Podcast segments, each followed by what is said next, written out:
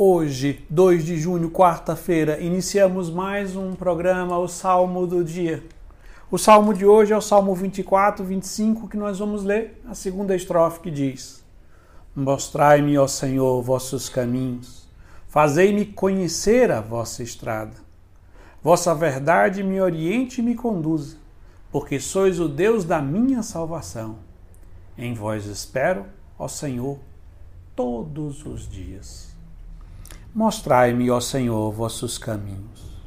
O salmista nos aponta para um elemento fundamental da vida cristã, que é a busca da vontade de Deus. É a vontade de Deus que nos santifica. Mas o primeiro elemento de quem busca a vontade de Deus é o desejo de fazê-lo, o anseio, a busca, vamos diria até quase que uma sede de fazer a vontade de Deus. Esse é o elemento básico para que possamos construir esse edifício da vontade de Deus na nossa vida. E o salmista continua dizendo: Fazei-me conhecer a vossa estrada. Então o salmista usa uma imagem de uma estrada que é a vontade de Deus. Mostrar-me conhecer a estrada da vossa vontade.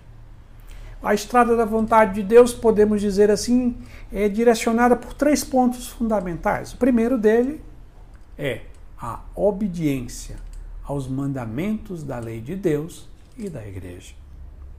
É através desse viver a obediência aos mandamentos da lei de Deus, os dez mandamentos, os mandamentos da igreja, que nós fundamentamos e começamos a pavimentar essa estrada da vontade de Deus na nossa vida.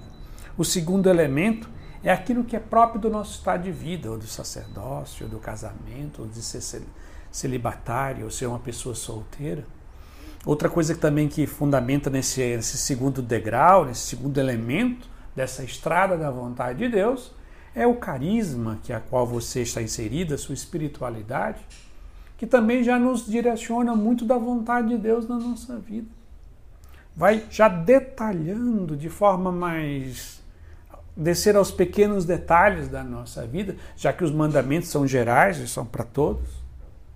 O estado de vida e o carisma a qual nós pertencemos, por exemplo, como um caminho de consagração, nos orientam em detalhes mais práticos da vontade de Deus na nossa vida.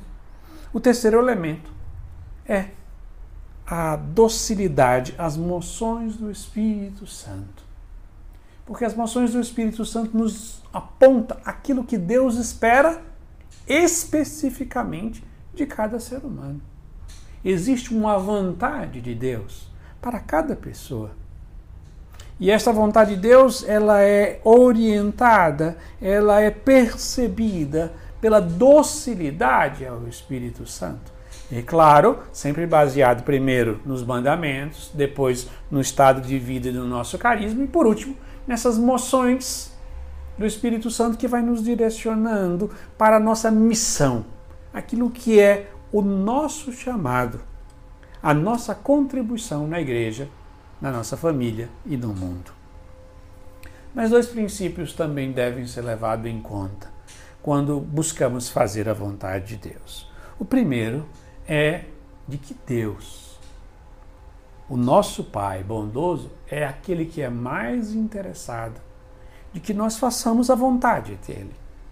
Às vezes podemos fazer uma busca de Deus muito angustiante, muito como se tudo dependesse de nós, como se a gente do nosso esforço, do nosso empenho, da nossa da nossa sinceridade, da nossa verdade, é, e chega um ponto de ser uma busca da vontade de Deus orgulhosa.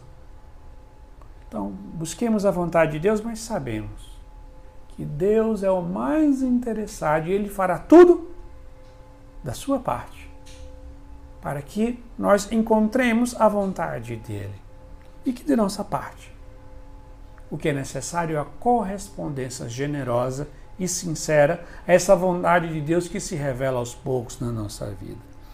E o segundo elemento também que devemos levar em consideração na busca da vontade de Deus é que essa vontade de Deus muitas vezes se manifesta pela realidade da vida, pelos acontecimentos.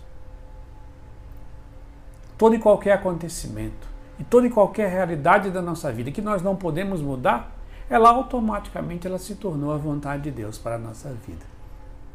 É aquilo que nós chamamos de vontade de Deus permitida, o que ele permite por meio dos acontecimentos. Então, precisamos, a cada um de nós, buscarmos conhecer a nossa realidade, levando em consideração a nossa realidade, a nossa história, os acontecimentos da nossa vida, porque a vontade de Deus se revela por meio de tudo isso. E assim concluímos rezando mais uma vez, renovando o nosso desejo de buscar a vontade de Deus junto com o salmista que diz: Mostrai-me, ó Senhor, vossos caminhos, fazei-me conhecer a vossa estrada. Vossa verdade me oriente e me conduza, porque sois o Deus da minha salvação. Em vós espero, ó Senhor, todos os dias. Amém.